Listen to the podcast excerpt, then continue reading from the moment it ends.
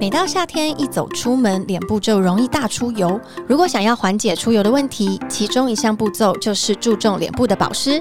今天要跟大家推荐森田药妆的直立纯净呵护系列，是专为守护你颜值而生的植萃保养组合。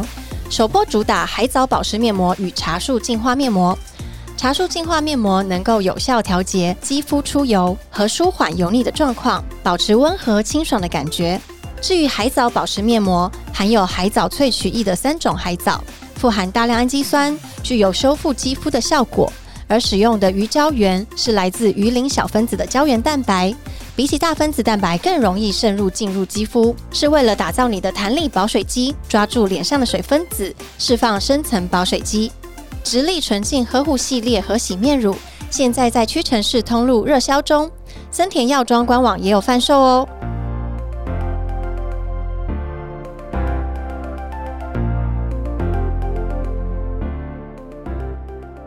小暖。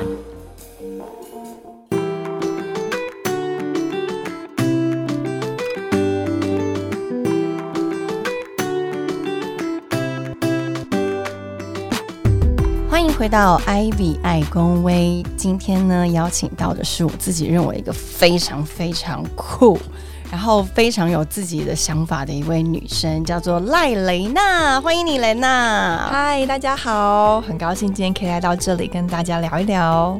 可以跟我们介绍一下你自己吗？我是雷娜，今年三十六岁，今天单身，有一个儿子，然后平常做辅导工作跟搭讪陌生人的工作。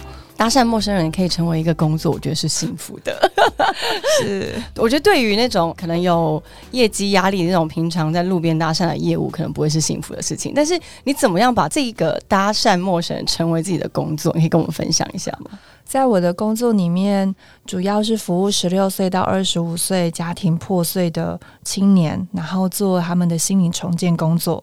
所以其实很需要去连接很多的资源来帮助这些孩子，可以找到一些生命的力量跟自己的专长来走过这个历程。所以搭讪陌生人就代表他是一个资源的可能，所以对我来说很想要帮这些年轻人站起来，于是就很。能够有动力的去找这些陌生人来搭讪，因为刚刚雷娜还跟我聊说，她现在都固定就是每一周会有两天的四点到五点到公园搭讪，嗯，对。但我觉得这个搭搭讪的动力是来自于，因为你需要一些社会上的资源，帮助你想要协助的那些半熟大人，对不对？是的，我在想回到我自己原生家庭，过去自己也是扳手大人，然后在自己求助的过程当中，其实蛮辛苦的，是。尤其自己外形也长得还不错，但是内心其实残破不堪，所以当求助的时候经常被拒绝。嗯哼，所以如果可以的话，在当时求助的时候是可以被接住的，其实现在的状态就会再更健康一些。还记得去年还有两次自己拿头，因为跟先生吵架太凶猛了，所以自己就拿头去撞了墙壁。嗯哼，但如果早一点的话，或许现在也就不会用这样的方式再激烈的沟通。是，就是在你在协助。半熟大人的过程中，其实也是在让你自己持续的成长吗？我认为是的，在陪伴这些孩子的过程当中，就看到我自己以前的样子，所以走过这些历程，以至于可以到现在，我觉得是很幸福的，是被很多陌生人给接住的。因为在我的原生家庭里面，父母亲是失联的，所以对我来说，搭讪某个程度上是因为我也希望自己可以成为被搭讪的对象，也可以把自己这些历程有机会对生活周遭的人施出一些善意跟帮忙。是，所以呢，应该是说你从小的原生家庭跟你小时候的生活的一些状况，让你决定想要成立 i life。其实这是误打误撞来的。iLife 是二零一五年成立的嘛？对，但是艾比刚刚太赞美我了，害我好害羞。其实我是一个很害羞、胆小的人，我其实真的没有很酷跟很勇敢，当然就是因为很渴望可以好好的活着，所以才变得勇敢。那成立协会是因为当时在我十六岁的时候，立新基金会提供我一个安置的空间，让我暂时不用。用同居的方式跟当时的男朋友做一个利益上的交换，有一个安全的住所。嗯哼，那在十多年之后，他们希望我可以继续做我的辅导工作，帮助我们成立协会，那陪伴这些在成年之后没有被接住的这些半手大人。嗯哼，嗯哼。那你觉得，呃，在当初的你，呃，因为有一些支援下，然后你发现到，其实，在有资源的同时，你的心已经被慢慢的修复，或是带领到某一个地方吗？在十六岁到十七岁那个历程当中，我觉得最重要是有一个安全的住所。那个安全住所确实可以让我免于母亲对我的情绪勒索，然后跟父亲常常会勒索母亲要钱，可是妈妈却生不出钱来那样子的负向的夫妻关系里。但是当我大学毕了业之后，我发现自己也成为了像父亲一样的角色，会劈腿、会外遇、会伤害别人。那我也会在情感当中像妈妈一样，如果对方不如我意，我就会撞头，或者是伤害自己，或者是坐在窗边想要用要挟对方的方式跳楼，就是用一些手段，然后想要达成自己的目的。对，但其实这都不是很健康。嗯哼，而才有机会接受心理辅导治疗。是，那在那三年半的历程当中，有机会。重新的修复自己，知道自己这个历程是正常的，因为原生家庭给自己的照顾不够。是，那在这三年半的历程当中，我才从一个。原本其实没有什么刺，然后到后来长成非常。如果刺猬可以比你迷你只、中只跟大只，那我应该是巨大只的那一种，然后超肥的、超大型的刺猬吗？对，看起来好像很肥美可爱，可以助人，但其实一武装起来是非常的可怕跟伤人的。但也因为在那历程当中有机会被疗愈也好、了解也好，跟找到一些方法来面对自己的困难。所以就能够进入到亲密关系里面，才有了现在的家庭跟小孩。那在那个时候啊，是不是因为你遇到了一个老师，他用非典型咨商的方式，那带你就是了解，其实当你有这样子的心理的一些阴影跟创伤，其实是有机会得到爱跟被爱的，因此你才开始有了零元旅行的这个活动跟想法呢？嗯，我想要讲两个他做的方法，让我印象很深刻的是，在传统智商里面绝对是不合伦理跟不道德的。跟我们分享一下，因为非典型智商，我听到的时候我觉得好好奇哦，到底多非典型？因为在我们的专业关系里面，其实是需要跟个案保持距离的，保护对方也保护自己。是，但对方也因为基于信任我，然后知道我不会对他造成伤害，而我也会有界限的来。关心对方的情况之下，对方带着我去他们家嗯参观，然后跟我分享他自己怎么样从租房子，然后到小房子到现在大房子这个历程怎么辛苦走过来的，让我对于我自己的辛苦历程比较有希望感。嗯哼，这件事情很冲击我，因为在我们自己所学的。专业伦理当中是不可以开放自己的家的，是，嗯，这是很危险的，可能也会让对方有情绪的投射或者是依赖，是，嗯，那再来第二个，对方敞开的是。他让我看我的个案记录哦，哎，这个是不行的，是不是？旁边的助理还瞄了我一眼，对，这是不行的，很正常，这是不行的，因为他有他的专业判断，然后在叙述我的时候是用他的专业观点在看，但我如果不够成熟跟不够有界限，我可能会对于一些他的形容词感到。难过跟伤心，甚至会认为他误解我，可能会因为这样而让这个治疗过程不是往好的方向，反而是负向的方向前进。嗯哼，一直很希望可以把自己的这个如何从一个就是残破不堪的生命到半熟大人，到现在已经熟成了，可以让大家都吃的营养。是这样讲吗？的大人，就是你已经开始呃，已经可以供给了，是不是？对，一开始讨论的是有没有可能我们可以一起写一本书，就咨商师跟个案的对话，个案回应咨商师的历程。是，然后但对方的心力有限，所以后来就在想，那我能不能看看我自己的记录，然后看看你怎么看我，跟我怎么看我自己？了解，是因为这个原因，所以他把他的职场记录让你看的，这样子吗？对，但我不确定这件事情是不是还保密，但应该已经过了时效性了。对，十年后，我现在已经就是离开这智商关系十年了，应该是可以公开了。是是是，嗯。那那时候你的感受是什么？他用这样子的方式对你来说，是你此生没有感受到被接纳跟被信任的吗？啊，我认为是的，因为在这个过程当中，在对方生命里面也会经历过很多的个案，在我的生命经验当中也经历过很多老师怎么看待我，但大部分都会贴上一个。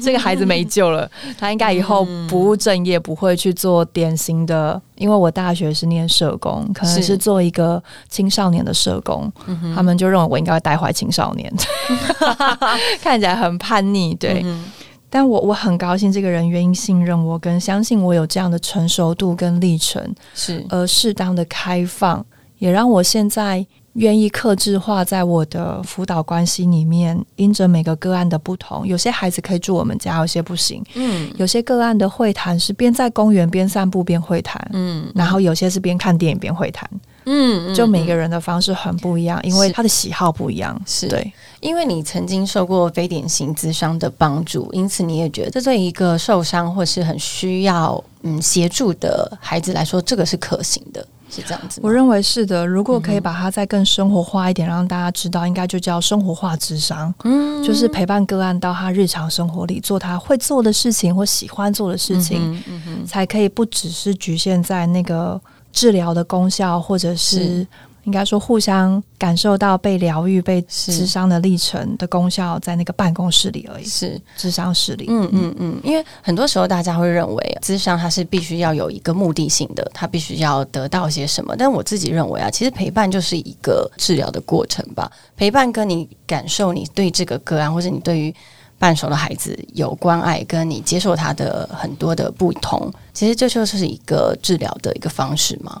我认为是的，但是在专业的训练里面，我还是很渴望可以跟大家分享，是工作者是需要受过专业训练的，一定对。然后他并不是在有问题的时候才去求助，反而我认为很多时候是在大家开始发现问题的时候，可以做预防跟了解。嗯哼，而在这个过程当中，大家在那个空间里面。智商是运用他的倾听，运用他的专业学习的技巧，引导对方可以自我反思，跟更多自我觉察，长出那个欣赏的眼光。是我认为这是跟一般的所谓的朋友的陪伴或父母亲的陪伴很不一样的地方。当然，当然，当然，当然。这就是为什么很多人他愿意在一个陌生人面前卸下自己的心防吧。嗯嗯，就像你在公园搭讪，大家 的感受可能也是一样的。是，如果大家在路上看到一个女生走近过来问你说：“你今天好吗？可以认识你吗？”那应该就是我了。对，然后带着爽朗的笑声。那我希望雷娜来跟我们分享一下，当初你是用九十九天。单车环岛的这件事情，然后是完全零元的旅行，来开启了 I Life 它之后，希望带着大家零元旅行这个契机吗？是我一开始其实是很希望可以有生活化的辅导方式陪伴这些青年，但在当时我的。工作场域也好，或者是我在另外自己拿着履历表 去求职，告诉这些单位我想要做这件事情，大致上就是吃了闭门羹。是对，所以我就在想，怎么样可以鼓励这些孩子，一定有办法可以好好的去尝试做自己想做的事情，所以才有了自己骑单车环岛，然后要想办法，这过程当中不能花任何一毛钱住到陌生人家的经验。是那时候你几岁？那时候我二十六岁，二十六岁，然后我就在想。大姐姐，我 大姐姐，我都愿意，就是脸皮这么的厚，然后卸下自己的，无论是学历也好，或者是工作资历也好，把自己重新归零，就是拿着一张真的是很很菜，拿着一张 A4 的纸，然后自己手写，用麦克笔写说：“大家好，我是雷娜，然后我想住你家一天，拜托拜托。”就这样，也没有想说要打字，然后每一边变得比较漂亮，就拿这一张纸，然后到肯德基、到麦当劳，然后到 Seven，嗯，有时候站在门口，有时候直接进去搭讪一桌一桌在吃饭的人，是才有机会完成这九十九天，然后住了七十八个陌生人家的历程。可以跟我们聊聊那个时候你印象最深的一个。你住的那个家庭，或是那天你住的那个家庭前，你怎么样去得到这个机会的过程？大家每一天我都想听 哎、真的，每天我都也想听。但是啊，我要插个话，但是呢，因为这个九十九天环岛在网络上有一个纪录片，是对我觉得大家也可以去看一下，一个五十五分钟左右的纪录片，我觉得蛮棒的。因为如果像我一样，真的非常对这件事很有好奇心跟兴趣的话，大家去可以看一下那个纪录片。那雷娜跟我们分享一下，谢谢你的欣赏。那纪录片真的是很菜鸟的我，没有，我觉得是年轻时候的雷娜，但是那个感受绝对是不一样的。哦，我印象很深刻，是大家都担心我出发之后在路途当中会遇到危险。嗯哼，所谓的危险是，无论是交通上的危险，在骑单车的时候可能会有遇到土石流啊，或者是坏人劫持我，是，毕竟是一个女生，对，对。或者是我住到陌生人家的时候，就可能发生意外，对方对我意图不轨。是。但等到我真的出发之后，我才知道别人比较担心我对他意图不轨。我觉得这很冲击我，因为我在出发前遇到的，就是接收到的资讯，跟我出发之后接收到的资讯是完全不一样的。跟你的设想完全不同。因为那时候刚流行，就是从电话诈骗，然后到人蛇集团的诈骗，是所以大家会认为我就是那诈个被骗集团的首脑，应我没有那么聪明，看起来应该就是那个饵。了解。然后住到别人家的时候，就会把别人家的东西给偷走，或者是可能在对方睡觉的时候趁机脱光自己的衣服。想要来个仙人跳，是的，然后我好震惊哦！天哪，那是以前蓝色蜘蛛网的剧情哎、大家应该没这么老吧？但我们是同年的，所以我觉得很理解，因为大概十年前，对不对？二十六岁，对，十年前的时候的台湾的时候，可能还是对于陌生人想要来你家里住，没有，应该说到现在，大家都还是会保持着一个警戒心吧。是的，是的，很正常。然后我印象好深刻，是每一个人回馈我，大家都是这样的回应之后，我我觉得很开心的是，这些人还是接待我，是呃回应我的人都会接待我，然后告诉我他会有这个担心。所以我都会找家庭，可能是大学生，他住在家里，或者是我印象中最小的接待我是高中生，高中生，哦，高中生，然后把我接回家住。他说我捡到一个很奇怪的姐姐，然后觉得很酷这样。然后或者是就是长我好几十岁的前辈。嗯，可能四五十岁，然后孩子可能读国中或国小这样子，嗯愿意接待我回家。但我印象最深刻的是一个大哥在舒花公路，我即将要下坡的时候，身体非常的疲惫，然后他愿意载我一程。在那时候，我打了任何的电话，因为不能花钱嘛，所以就打了，然后拨了就立刻挂掉。哎，嗯、那你打电话干嘛？呃，问问这路上曾经遇到这些帮助我们的人，有没有人住花莲？哦有没有他的朋友住花莲哦可以接待我？了解，就是不断的要扩张自己认识陌生人的能力，对然后可以知道这些人的故事有别于自己，但他们也有他们的辛苦。是。当我知道他们的辛苦跟我的辛苦不一样，但是他们也在面对他们生命当中的辛苦，就可以鼓励我在面对我的家庭破碎这一块。嗯殊不知对方很热情的问我说：“你要不要住我家？嗯哼，你别担心，我对你没有意图。还是一个我有七个姐姐，司机大哥，对对。然后哇，我七个姐姐听起来好酷，她是老八，然后老幺，然后有七个房间，是我也没有住过这种房间，我也没有看过这样的环境，嗯我就去了。殊不知，怎么发生什么事？七个姐姐都出嫁了。哦，所以只有她一个人在家，对，那个房子超大，但是就真的是有八个房间，然后七个姐姐是住一楼，她住二楼，她自己加盖是。但是因为父母亲都年长了，住在别的地方，对只有这种恐怖片的，对，因为我我不知道，我立刻想起了，就是是呃 危险，感觉诶，是危险，然后他会不会是就是杀人魔，或者是会对，就是我以前推理片看太多了，这一定有可能的啦。而且又在苏花一个这么偏远的一个地方，对，刚好他就愿意载我，然后来到他们家。但当天晚上什么也没有发生，可是我却嗯睁着眼睛，一直到凌晨三点才敢睡觉。那那时候你的心情是什么？就是你到他家以后发现，哎、其实没有任何一个女性在，只有这位大哥跟你。大概就是百分之五十 percent 想说，靠，这我误入歧途到一个就是贼窝了，怎么办？我要怎么逃？然后他离门口还有一段路，我要怎么样有借口离开？但五十 percent 就是我身体真的好累，我骑了一整天的车，我能不能就相信他对我没有意图？然后他也真的讲的没有错，他有七个姐姐，七个房间，只是他没有告诉我七个姐姐不在家，都出嫁了。所以我就真的住了下来，然后一直到隔天早上，我我现在再回过头来想这个历程，我都觉得是，当然还是惊吓的。再来一次，我可能还是会做一样的事情，因为当天太累了。嗯哼，可是我觉得多了一个眼光，是我不能够因为对方的外表，然后或者是他讲的片面之词，就误解了他，然后活在我的恐惧里，而是不断的核对。嗯哼，所以他确实有了七个姐姐，然后是一个穿着白色吊嘎短裤，然后蓝白拖脚的槟榔的大哥。嗯嗯，我想象这样的大哥应该是混黑道的，那要么就是收保护费的，要么就是工人。是可是这个大哥却是在气象局里面做研究气象台的维修。哦，嗯，然后他的工作就是在七星潭旁边那一个圆形建筑物的气象台。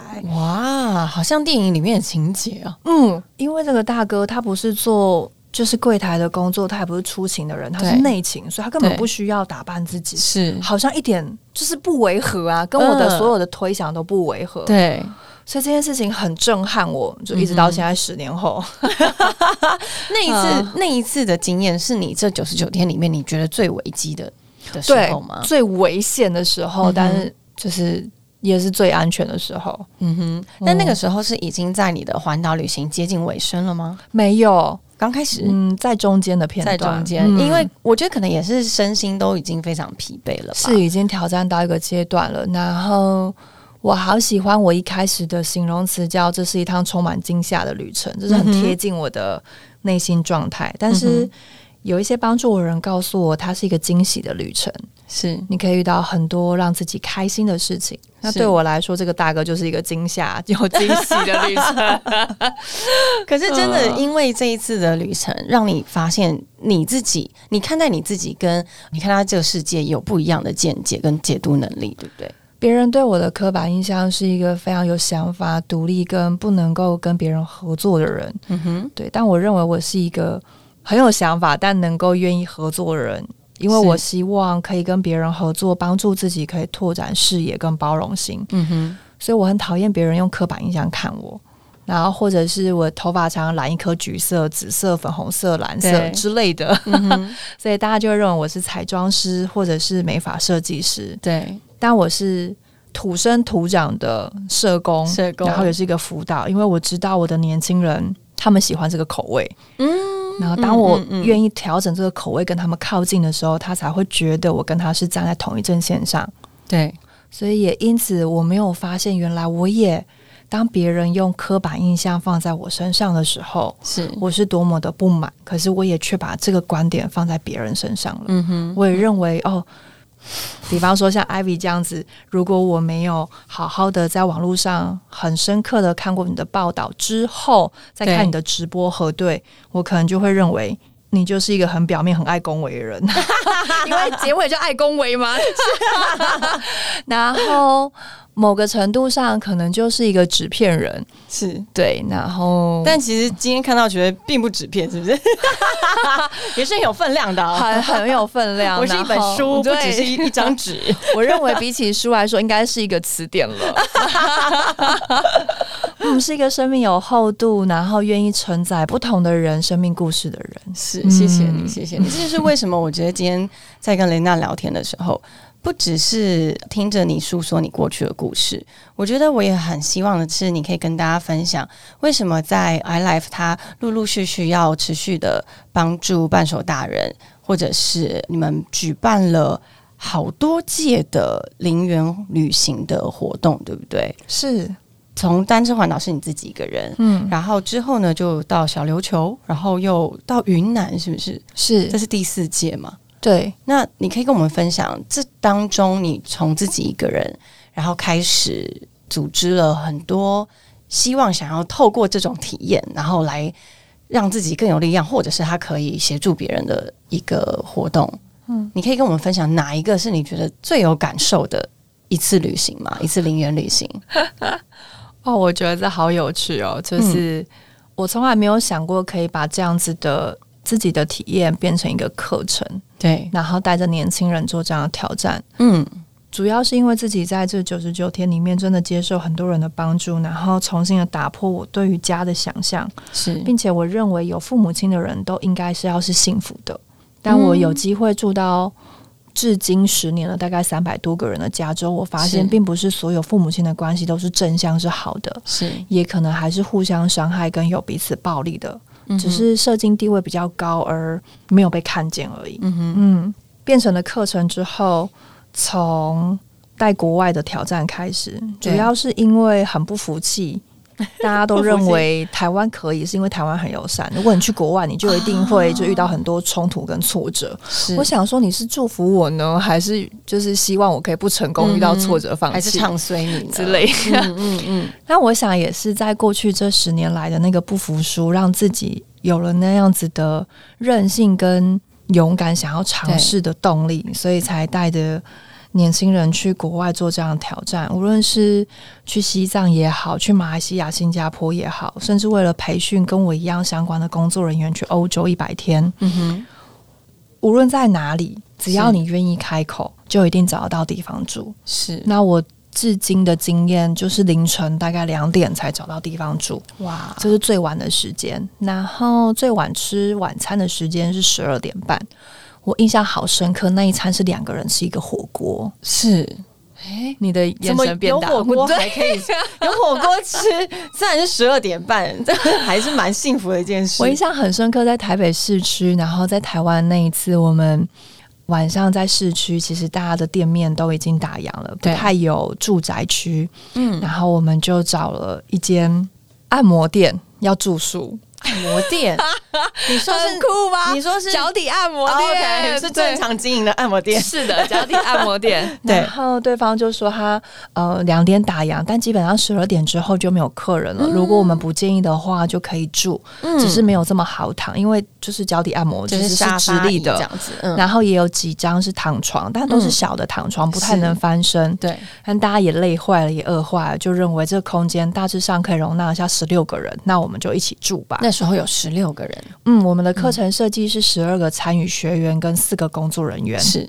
那它对面就有什么四海游龙豆浆，嗯。然后永和豆浆对。跟火锅店。对，我们绕了一圈，然后问了大概是月末十家，有一个火锅店就说：“你们先去其他地方吧，我还在忙。如果你们问完了都没有，你们再回来找我们。”这样，嗯我们真的就问完了，我们也很乖，我们真的有问，问完了回来没有，他就说：“好，那你现在里面坐一下，我现在还在忙。”嗯，然后我们就坐进去那个吃饭桌里面，在想着这个老板娘大概会给我们几个呢？我们也不知道大概几个，但我们就开始想要写卡片感谢对方，然后是不是也唱一首歌，让现场还在消费的。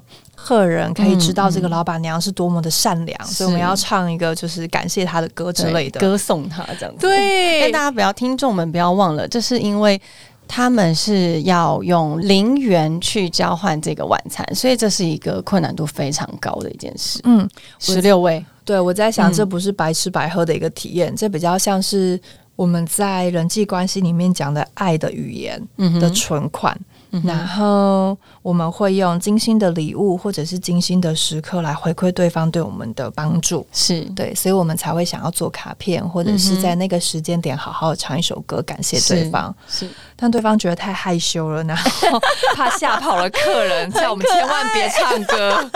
然后因为店里的就是要贴很多的消费的资讯，嗯可能什么 A 餐搭 B 餐比较便宜，哦所以也说不需要卡片，就是好好的吃就好。但因为店里面的空间不够，所以叫我们打包。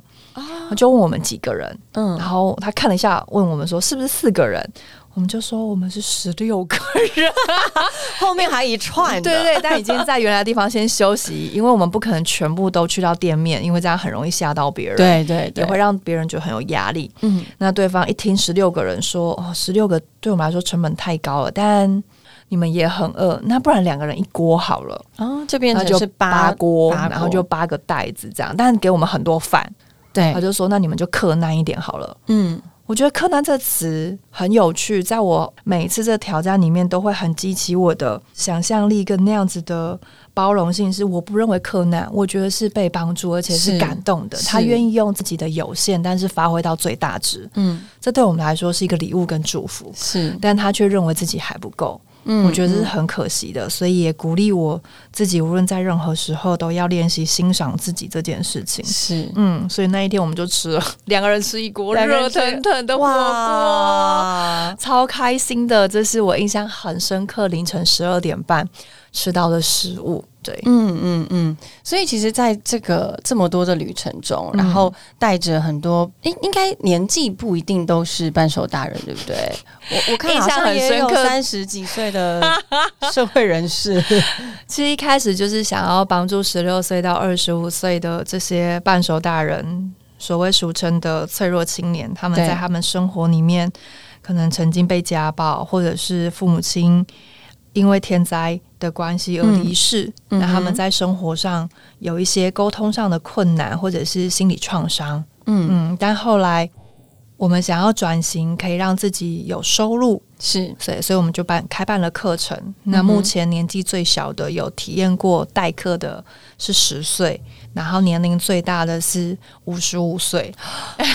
哇！我觉得很感谢这些人愿意相信我们的专业，跟愿意信任我们的带领，所以有点像是专案合作，跟一些呃企业员工内训，然后或者是亲子课程，他们把孩子交给我们，然后爸爸妈妈去上别的课程，是是，那我们就有机会陪伴十到十二岁的这样课程设计，或者是三十六到五十五这个年龄段所谓遇到的。嗯，孩子离家的空巢期，或者是更年期，或者是二度就业的生命历程。嗯，所以这么来说，其实不管任何的年纪，他们都有在那个人生阶段中，他会遇到的一些困难，跟或许透过一个生活上的刺激，这算刺激吗？我觉得是脱离本来的舒适圈，嗯，然后去。用不同以往的习惯，比如说以前我们都是要付钱才可以得到这些东西，用然后或者是你必须要有关系，你才有办法可能住在朋友的家里。我很喜欢“刺激”这两个字，比起脱离舒适圈，我觉得刺激是很重要的。因为就像现在的网络非常的发达，是然后，但如果我们不走出网络外的世界，我们就很难跟这个真实的世界接触。所以我印象好深刻，是我们跟一个社服单位合作，然后带的是十三岁到十八岁的孩子，是。但那一次停下来的卡车司机。却是因为工作人员一个男生，嗯，那工作人员有三十五岁，因为这个男生在路上。唱唱跳跳，耶，在我们耶，然后跳起来，拜托，这种方式，对方才停下来。然后我好震惊，因为我从来没有这种经验，通常都是打可爱萌萌牌，你知道，小小孩，让小朋友 出场。我们这种年纪大，大概就看起像老师，所以可能很容易一开始就成功，但就失去了让孩子们可以体验的机会，或让这些青年可以尝试的可能。但那次好深刻，是因为这个司机大哥说：“你们那个胖胖的吼，看起来最安全。他的小孩看起来都有意图，不知道 是对对对，不知道这些小孩是不是被拐来干嘛的。那那这个胖胖的很和蔼可亲，又很有活力，他应该很安全。要不是有这个男生哦，你们这一票都是女生，太危险了。坐在我车里，我老婆会问我哦哦。”对，因为他有家室，对，但我们从来不知道到底谁会停下来让我们搭便车。是，那为了考量他的家庭怎么看他，他也要确保他自己的安全。嗯，无论是心理或者是身体。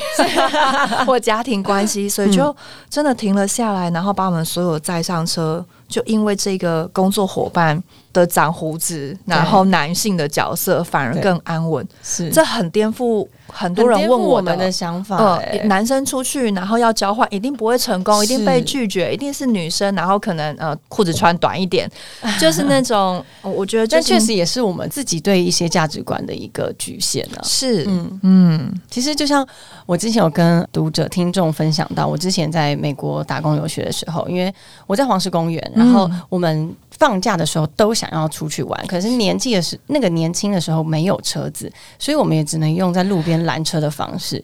那也没有钱，我们不可能付钱。是那那个时候，只要是男生一整团，大家都会觉得很难搭到车。嗯，因为很多如果是女驾驶，她就会担心。是，然后通常女生在要求搭车的时候是比较容易上车的。我觉得就像我们那时候的一个本来的刻板印象。嗯，但很奇妙的是，不管男生是不是真的就是男生一团的那一团，他们总是有办法到目的地。哇，对，所以我觉得其实就像就像琳达告诉我们的，其实。只是一个你愿不愿意让自己放下不同的成见跟不同的想法，去跨出那一步。嗯，其实你是很容易被接纳跟被接受的，不管你的外形。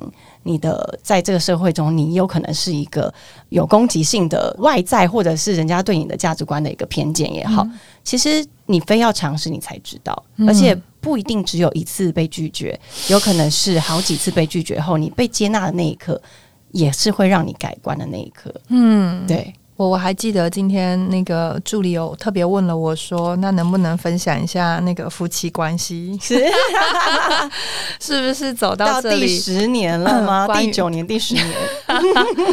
关于这个社会会接受像我这样有攻击性的人，是历经了好多我自己被拒绝的经验，但我真的也因为自身的经验，相信会有人接住我的。嗯嗯，是的，因为我相信这个社会是具有这样的含容性的。是，我不知道。读者会不会好奇？但我觉得这有点好奇。我很好奇，你说你好奇什么？你想问我？是不是？我是 好奇艾薇有多少交往经验？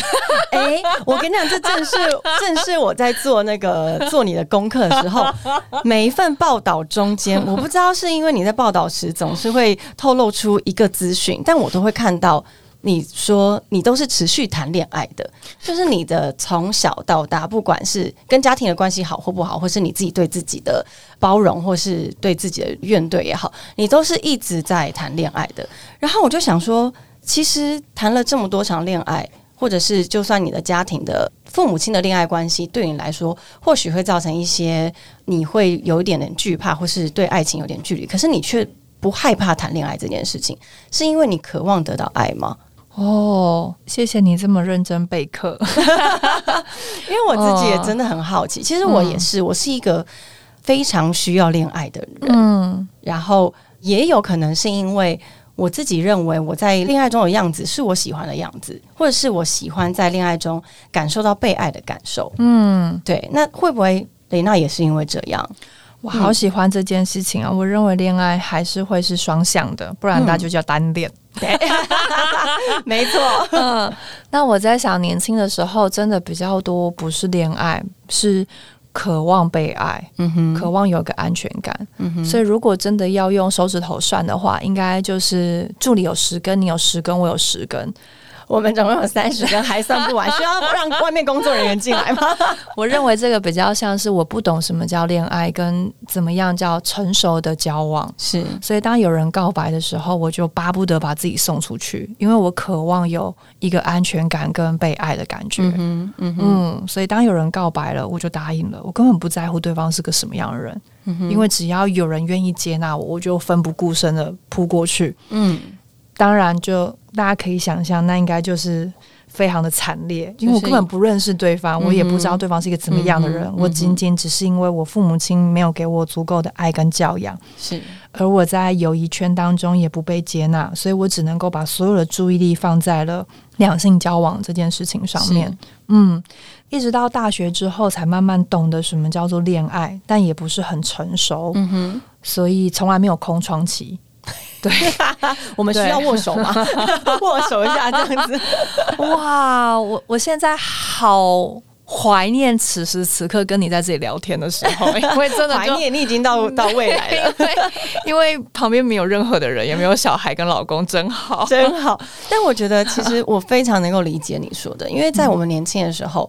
我们可能不了解自己，但是我们很享受那个被爱的那个、那个、那个时光，那个感受，那个被宠溺的感受。但是其实你相对的，因为你被爱，你给爱，那你也会受伤，你可能也会用不同的形式来伤害自己跟别人。嗯，所以你不懂什么叫做一个爱的均衡，你不懂别人的心也是需要被呵护的。嗯，所以我小时候也是一个非常践踏爱的爱的人，但是真的是到长大后。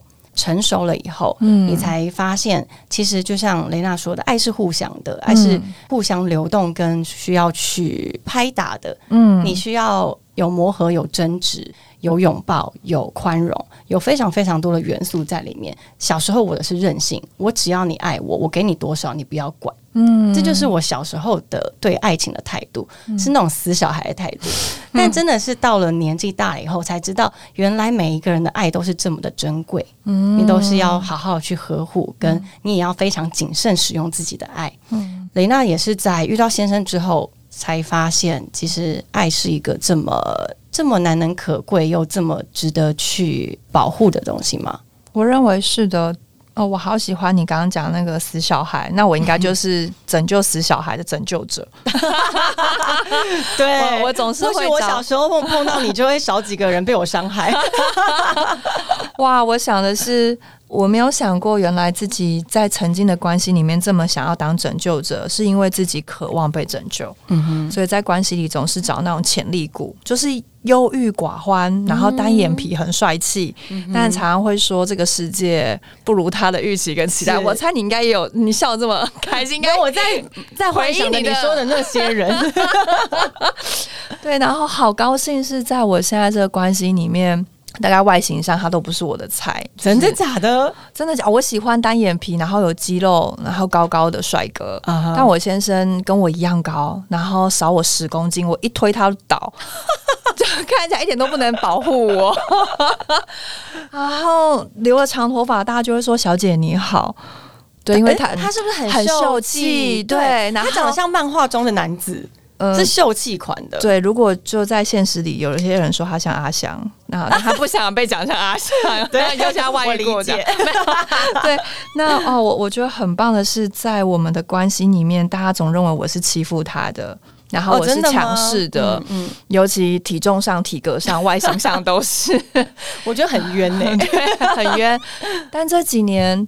我觉得也很感谢上帝，让我们有这样的信仰，然后我们一起在我们的关系里彼此面对彼此曾经过去被伤害的地方，在这个关系里面疗愈，是他没有被允许可以有自己的想法，嗯，然后也没有被允许可以长出自己的样子，是。相较于我，他是有父母亲的，我是没有的，是，但我没有被允许长出自己的样子，是在于社会大众认为一个失亲的孩子应该要长得很可怜。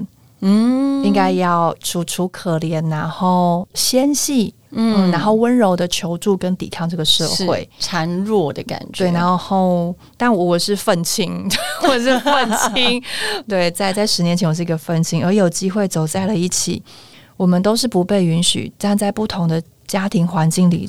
接触到了彼此而互为个案，他常会笑说我们是互为个案，好可爱。我们互相咨商辅导，对，他在我们的关系里是不断的表达自己的想法，然后要我只能说好。嗯，当我说不好，他很容易感觉到被拒绝。但我的不好并不是真的不好，而是想要沟通跟了解。嗯，然后我也在这过程当中不断的因为自己犯错而被接纳，被保证说。我犯错，但他还是会在我旁边，是不是我这个人坏掉了？是我犯错，只是这件事情做不好，但他依然爱我。嗯嗯嗯。然后每一次在发生冲突跟沟通的时候，这件事情还是不断的被提起来跟确认，才可以到现在交往跟结婚总共快十年的历程，还是有恋爱的感觉。嗯，哇，我觉得好棒哦，我觉得很棒，因为也因为你们彼此有彼此的伤。所以你们就像你刚刚说的，成为彼此的个案。那我自己最欣赏的是雷娜，她因为你没有家，所以你跟你的先生在爱的过程中，你们愿意组成一个家，你们给自己孩子一个家，或者你们愿意给跟你们没有血缘关系的，我们说半手大人一个不一定真的是形式上的家，而是一个心理依靠的家。这个真的是一个非常令人动容的一件事情。雷娜她的有一本书在去年年底出的，叫做《我没有家，但能给孩子一个家》。里面呢是雷娜她诉说自己的过去。我觉得这是一件勇敢的事情，因为你把你的过去让别人来当做是一个鼓舞的案例。你现在也自己在执行着 i life，然后持续的帮助这些孩子们。那你自己对于未来，你说你这一本书希望是每一年都出一本，对不对？希望自己可以连续出五年，然后不同专题的故事。是，那我觉得由家出发是一个最好的、最温暖、最包容的一件事。嗯，那你自己对于未来，你希望给半熟大人，或者是我觉得半熟大人真的不一定是年纪，嗯，任何就算是社会经历非常丰富的大人们。他有可能心理是不成熟的，嗯，有可能心理是有创伤的。我们任何心理有创伤的人都不一定是非常完整的大人。有什么话可以分享给这些可能心里有点创伤，然后还没有办法接纳自己的人们呢？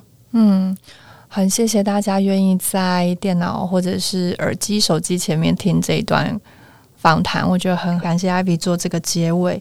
如果可以用一句话做今天的采访结尾的话，我会说：我们每个人都有恐惧，但让渴望胜过于恐惧。是。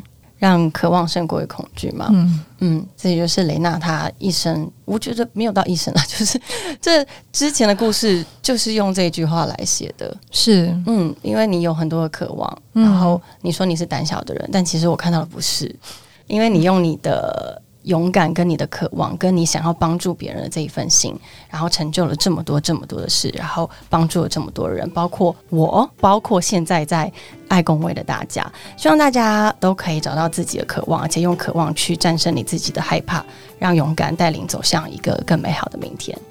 谢谢雷娜，谢谢大家，谢谢 Ivy，我们下次见喽，拜拜，拜拜。